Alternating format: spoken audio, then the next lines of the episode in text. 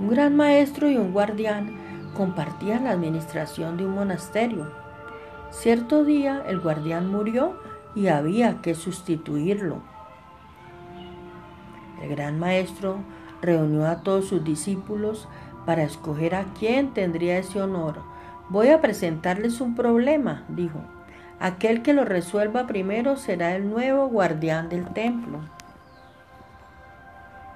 Trajo al centro de la sala un banco, puso sobre este un enorme y hermoso florero de porcelana con una hermosa rosa roja y señaló, este es el problema.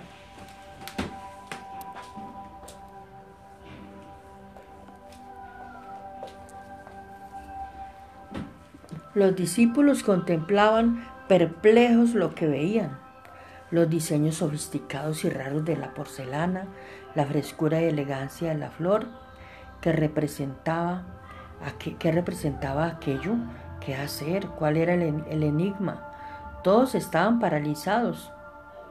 Después de algunos minutos, un alumno se levantó, miró al maestro, miró al maestro y a los demás discípulos. Caminó hacia el vaso con determinación, lo retiró del banco y lo puso en el suelo. Usted es el nuevo guardián, le dijo el gran maestro, y explicó, yo fui muy claro, les dije que estaban delante de un problema. No importa qué tan bellos y fascinantes sean, los problemas tienen que ser resueltos. Puede tratarse de un vaso de porcelana muy raro, un bello amor que ya no tiene sentido, un camino que debemos abandonar, pero que insistimos en recorrer porque nos trae comodidades. Solo existe una forma de lidiar con los problemas, afrontarlos.